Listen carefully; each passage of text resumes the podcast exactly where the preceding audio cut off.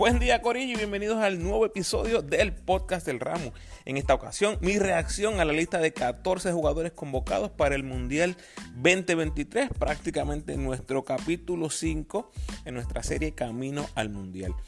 No debe ser un episodio muy largo porque me concentraré un poquito más en las sorpresas de, de, esta lista. Mi previa de nuestro equipo saldrá cuando anuncien a los 12 finalistas. Recuerda seguirme en tu red social favorita, Instagram, Facebook y Twitter como El Ramo Opina. Y no olvides suscribirte a mi podcast en tu plataforma favorita. Agradecido por tu sintonía. Que disfrutes. Muy bien, vamos allá. Déjenme mencionarles los 14 convocados. Point guard tenemos a Waters y a Jordan Howard. Shooting guard, Steven Thompson, John Holland. Small forward, Ethan Thompson, Allen Ford, Justin Reyes, Philip Wheeler. Power forward, Chris Ortiz, Isaiah Piñero en el centro tienes a Condit, Ismael Romero, Arnaldo Toro y Parker Rivera. Empiezo con algunas notas curiosas de la convocatoria de 14 jugadores.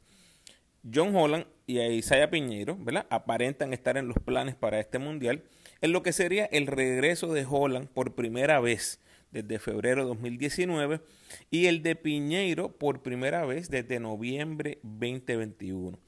Los 14 jugadores convocados ya tienen experiencia previa en la selección, pero solo dos tienen experiencia en mundiales. ¿Sabes quiénes? Holland y Piñero son los únicos con experiencia previa en mundiales. Tenemos apenas dos armadores, de esos dos solo uno, yo lo catalogo como natural, apenas dos escoltas y apenas dos delanteros fuertes. Tenemos apenas tres jugadores sobre los 30 años en esta convocatoria, una convocatoria relativamente joven en comparación a la historia reciente de nuestro equipo. Holland es obviamente el mayorcito con 34 años y Romero con 32 años es el segundo. Ahora trata de adivinar quién es el tercer viejito. Te lo voy a decir a medida que avance el episodio. Interesante que solo sean 14, pero no es sorpresivo, ¿verdad? No hay tiempo para una preselección de 18, 20 o 24. Así que esto es bastante similar a lo que vimos en el 2019, que 14 jugadores llegaron a China y eventualmente Andújar y Gandía fueron los últimos cortes. Hay que ver el plan, esta vez, pero no veo descabellado que de los 14 hagan toda la gira de fogueos. Obviamente, a menos que tengamos alguna lesión que acelere ese proceso. Mencioné en las redes que estaría sorprendido si Pacheco y Matías no estaban en la lista.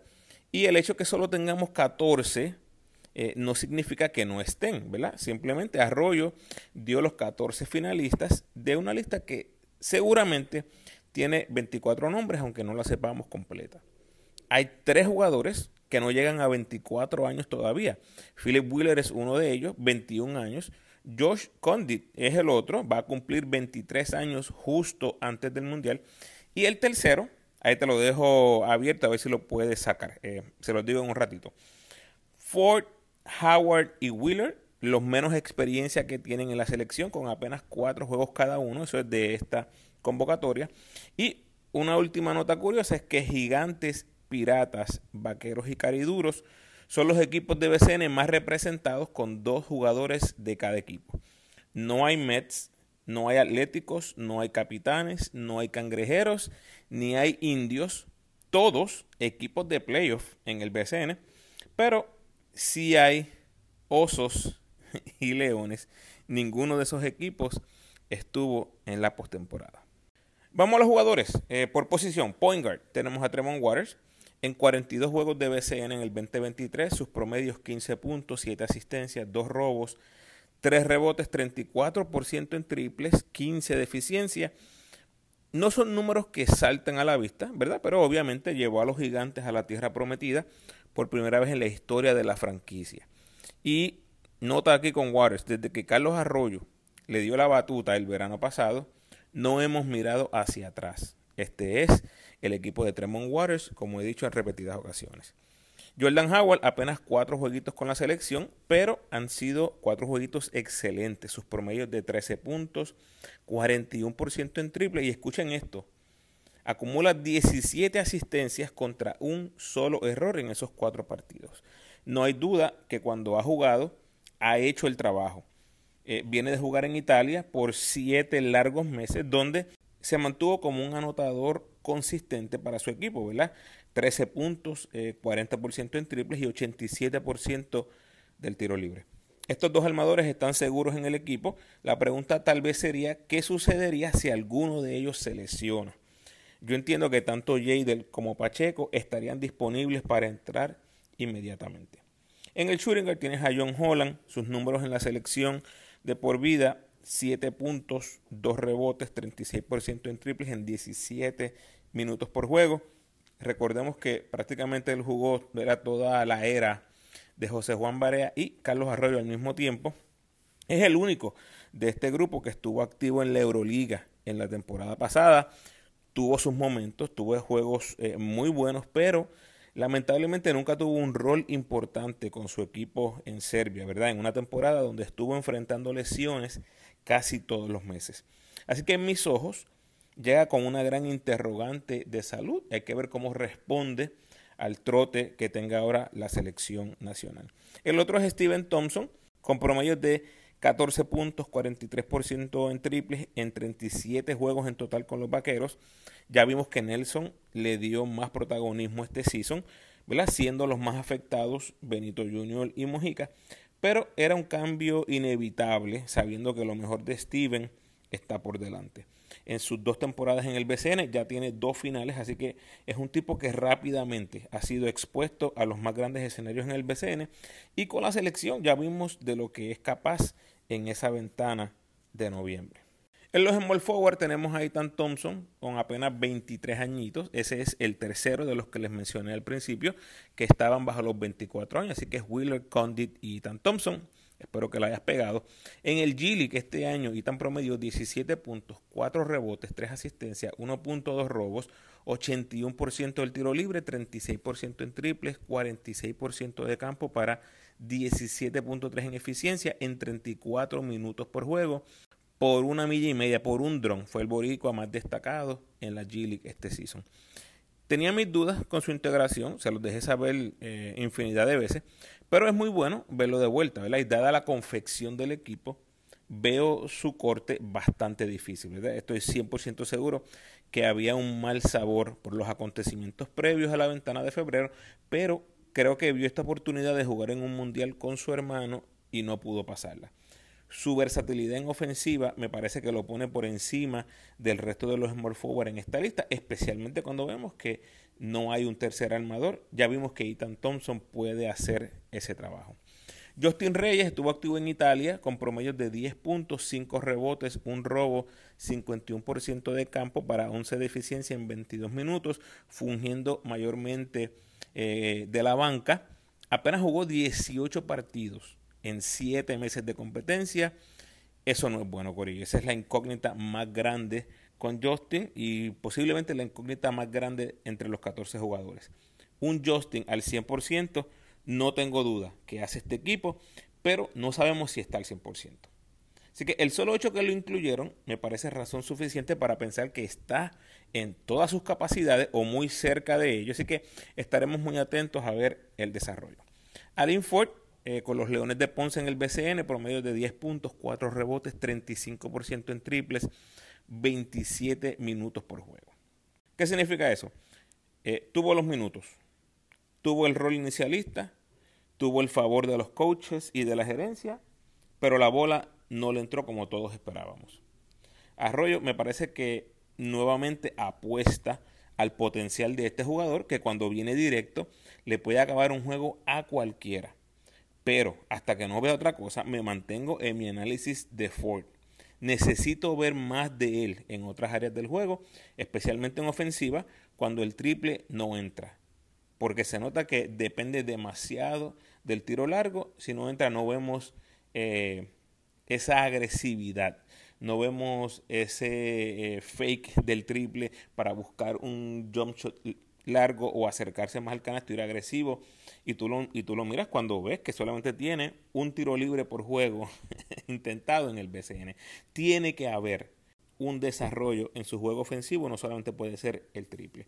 Y tienes a Philip Wheeler con los Piratas de Quebradillas, promedio de 13 puntos, 6 rebotes, 39% en triple, 54% de campo, 14 de eficiencia en 26 partidos en total en el 2023. Como ya dije, el más joven en la lista, con solamente 21 añitos. Eh, me parece que sigue madurando como jugador. Me gustó mucho que pudo mantener su aporte con los Piratas a pesar de tener dos enormes personalidades en el equipo como lo eran Brandon Knight y Hassan Whiteside. Yo creo que estoy viendo un progreso poco a poco, todos lo estamos viendo, a lo mejor quisiéramos que fuera más rápido, pero está el progreso ahí, que eso es lo que siempre he dicho acerca de Philip Wheeler. Y en la ventana de febrero, esa ventana definitoria, eh, su defensa y su energía fueron muy, muy importantes. En el Power Forward tenemos a Chris Ortiz, con los Osos de Manatí promedió 19 puntos, 6 rebotes, 44% en triples, 19 en eficiencia, entre los mejores en la liga. Destrozó la liga, ¿verdad? Desde el punto de vista individual, no hay otra forma de ponerlo, tuvo unos números excelentes. Me parece que tiene su puesto seguro en la 4 y no hay forma que lo vea fuera de ese cuadro inicial. Y Ortiz es el tercer viejito que te mencioné al inicio, ¿verdad? Junto a Holland y Romero, los únicos que superan los 30 años. El otro power forward es Isaiah Piñeiro. Con los Piratas promedió 8 puntos, 4 rebotes, 2 asistencias, 42% de campo en 20 minutos. Yo creo que, obviamente, eh, muchas preguntas con Isaiah. Viene de estar fuera un año completo por su lesión. Así que veo esta convocatoria como un voto de confianza para un jugador que antes de su lesión era un pilar de la selección. Hay que decirlo porque era la realidad. Era uno de esos building blocks que estuvo al final de la era de Barea, Huertas y Balman, ese pase de batón, lo recibe o lo recibió en ese momento con Ismael Romero, Jordan Howard, Chris Ortiz. Que esos eran los que venían a hacerse cargo del equipo, unidos, ¿verdad? Lo que era Angelito y Gary Brown, aunque ya esos no están. Honestamente, en cuanto a Piñero, lo veo haciendo este equipo más que todo por su fisicalidad, ¿verdad? Es un 4 eh, que a lo mejor quiere ser 3, pero realmente es un 4 por su físico. No tiene el tiro exterior y nos hace mucha falta para batallar en la pintura. Es algo que hemos visto que nos ha dado mucho, mucho problema en estos últimos años ante su ausencia. Así que veo a Piñeiro prácticamente seguro en este equipo. Los números de BCN no son llamativos, estoy de acuerdo con ustedes, pero se trata de activar esa confianza interna de un jugador que por momentos tuvo juegos muy dominantes con Puerto Rico en su pecho. Y en los centros tenemos a Ismael Romero, sexto hombre del año otra vez con los Vaqueros y nuestro sexto hombre en la selección. Eh, posiblemente el jugador más constante que hemos tenido desde que comenzó a jugar por Puerto Rico. Eh, más que números y estrategias, ¿verdad? Que podemos hablar mucho acerca de Ismael Romero. Enorme privilegio para Ismael que siendo cubano, nacido y criado, pueda representar a Puerto Rico en un mundial. La verdad es que estoy muy, muy contento por él. Y Josh Condit, eh, nuestro centro regular, eh, ya vimos lo que hizo con los gigantes de Carolina. Aquí no hay nada que, que añadir, que analizar, ¿verdad? Ese campeonato en el BCN me parece que ha cimentado su estatus en Puerto Rico como el mejor hombre grande en la isla. Así que solo estamos esperando el mismo Condit con la camisa nacional o aún mejor. Y completan la lista Parque Rivera y Arnaldo Toro. Eh, básicamente, ¿verdad? Pienso que están luchando el último puesto de hombre grande. Aunque, aclaro, no me sorprendería para nada si al fin del día los cortan a ambos y se van con los dos centros, ¿verdad? Con Condit y Romero y entonces Ortiz, Piñeiro y Ford, por ejemplo, como los cuatro en este equipo. Pero es la misma pregunta que con los armadores. Eh, ¿De verdad te vas a arriesgar a solo irte con dos grandes a un mundial? Yo entiendo que no, pero ya veremos. Saludos. De nuevo, un momento especial donde agradezco a esa fanaticada del ramo que siempre está por ahí comentando y compartiendo mi contenido.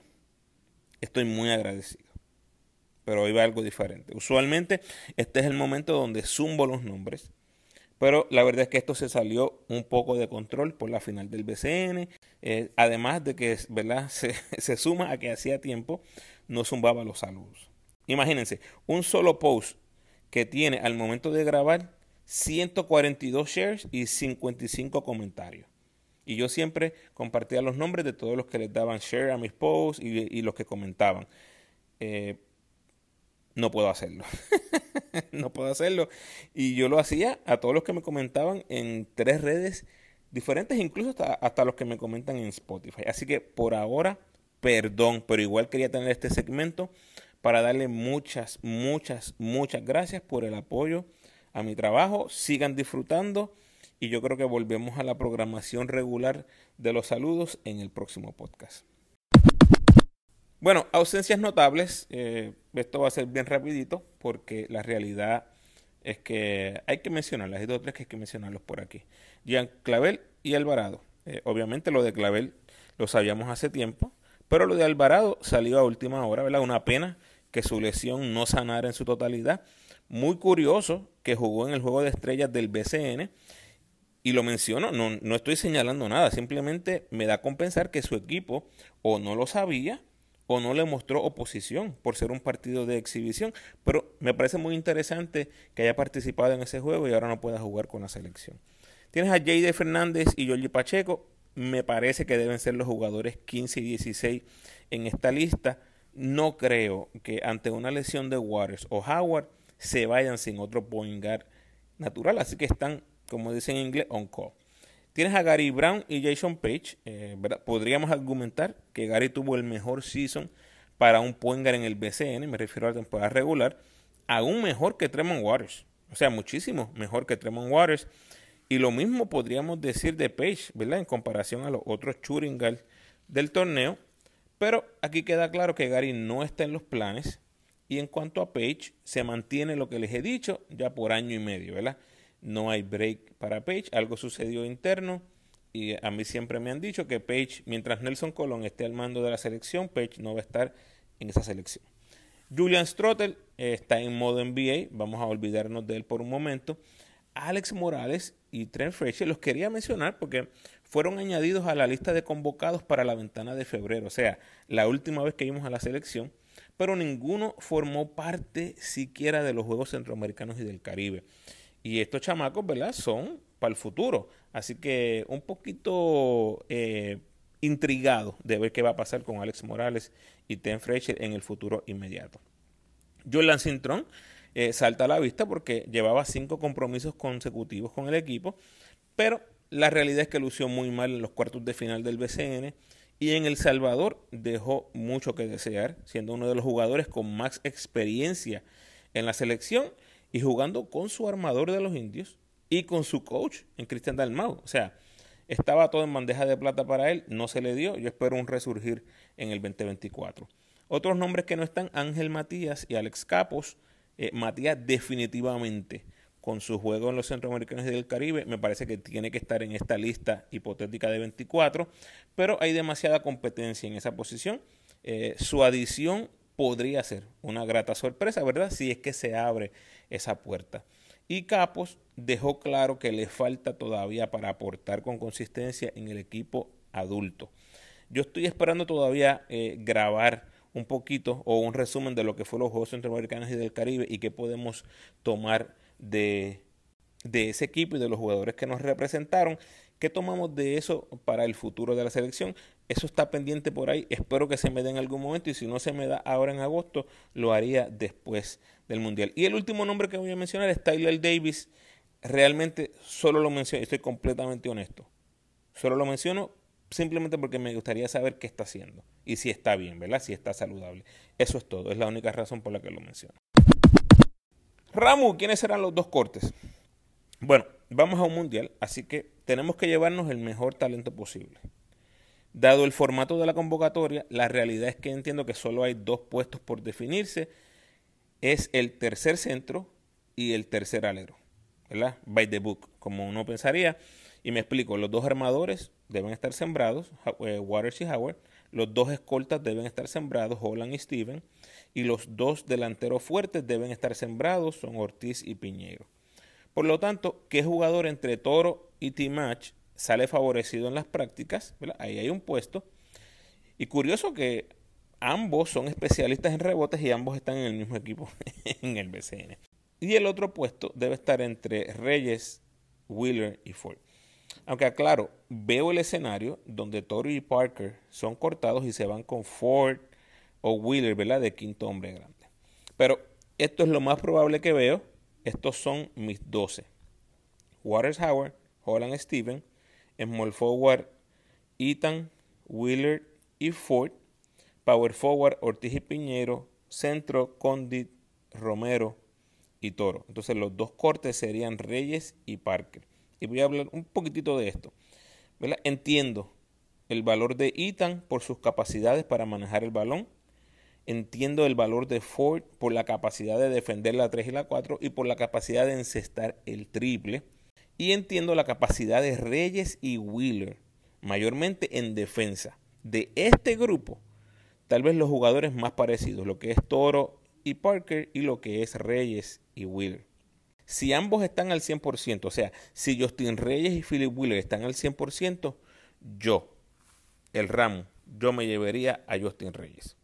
Y el otro corte, ¿verdad? Parker o Toro, jugadores altamente parecidos, pero la capacidad de Toro, eh, tal vez más joven, lo que vimos en los Juegos Centroamericanos del Caribe, eh, me parece que tiene un poquito de edge sobre lo que es Timash Parker Rivera y su ofensiva. Así que corto a Parker y me voy con Arnaldo. Así que mis dos cortes mencioné a Reyes y Parker. De nuevo, repito, si Reyes está al 100%, me gusta muchísimo más, incluso que Allen Ford y que Philip Wheeler. Así que ahí están los 12. La gira de fogueos, Puerto Rico está número 20 en el mundo y esto es lo que va a enfrentar en su gira de fogueos. El 4 de agosto contra Dominicana en Puerto Rico. Dominicana es el número 23 en el mundo. El 7 de agosto contra el número 2 en el mundo, Estados Unidos en Las Vegas. Ahí va a estar el ramo. El 13 de agosto contra el número 10, Italia en Italia. El 16 de agosto contra Serbia, el número 6 en Belgrado, en Serbia. 19 de agosto y 20 de agosto jugamos en días consecutivos ante Lituania, el número 8 del mundo y ante Letonia, el número 29 del mundo, en Taiwán. Ahí tenemos, en esa gira de fogueos, cuatro equipos top 10 del mundo y súmenle a una dominicana con posiblemente su mejor plantel en la historia, con casi todos los NBA disponibles. Impresionante lo que parece que va a ser el equipo de Dominicana para este mundial. En cuestión de Puerto Rico, estamos hablando de una preparación de altura posiblemente la mejor en nuestra historia, definitivamente. Vamos a ver dónde estamos previo al torneo. Y el itinerario de Puerto Rico, el 26 de agosto enfrentamos a Sudán del Sur, el 28 de agosto a Serbia y el 30 de agosto a China. ¿Qué es lo próximo, Ramos? Bueno, se acabó el BCN, así que de ahora en adelante vamos full selección nacional. Después del Mundial, retorno al BCN con lo bueno, lo malo y el futuro de todos los equipos del BCN. Por el momento, agosto completo va a estar lleno de contenido, tanto en las redes como en los podcasts. Así que esperen mucho contenido en las próximas semanas. Oye, y ya dije, voy a estar en vivo en Las Vegas con la familia disfrutando ese jueguito ante USA. Así que espero contactarme con algunos jugadores del grupo, coaching staff, ¿verdad? Y traerles algunas cositas, contenido. Así que estén pendientes por ahí. Ojalá se me dé. Hasta aquí nos trajo el barco Gorillo. Los leo en las redes, los espero en el próximo podcast y vamos arriba, Puerto Rico.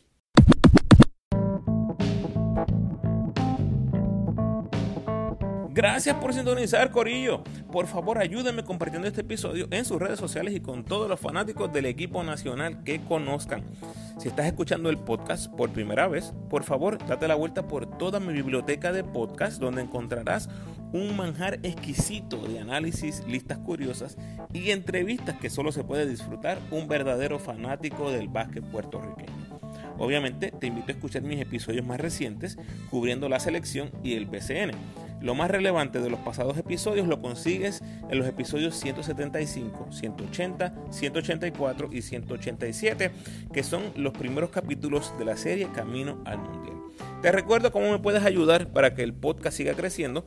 Por favor, denme la mano con el rating y el review del podcast en la plataforma donde escuches Ese correo de Spotify, por favor, ese rating de 5 estrellas, te lo agradezco mucho. Y a los que me escuchan en Apple, tienes la oportunidad de rankear mi podcast y dejarme un review. El rating te toma 5 segundos y el review de 30 segundos a un minuto. Así que si tienes el tiempo, gracias adelantadas. Además, puedes apoyar al ramo convirtiéndote en patrocinador del podcast y lo puedes hacer a través de Spotify for Podcasters con 10, 5 o 1 dólar al mes. Siempre incluyo ese enlace en mis posts, así que si quieres ayudarme en otra manera, esa es una manera en la que lo puedes hacer. Como siempre, te invito a que te suscribas al podcast y sígueme en tu red social favorita, Facebook, Instagram o Twitter. De nuevo, agradecido por tu sintonía.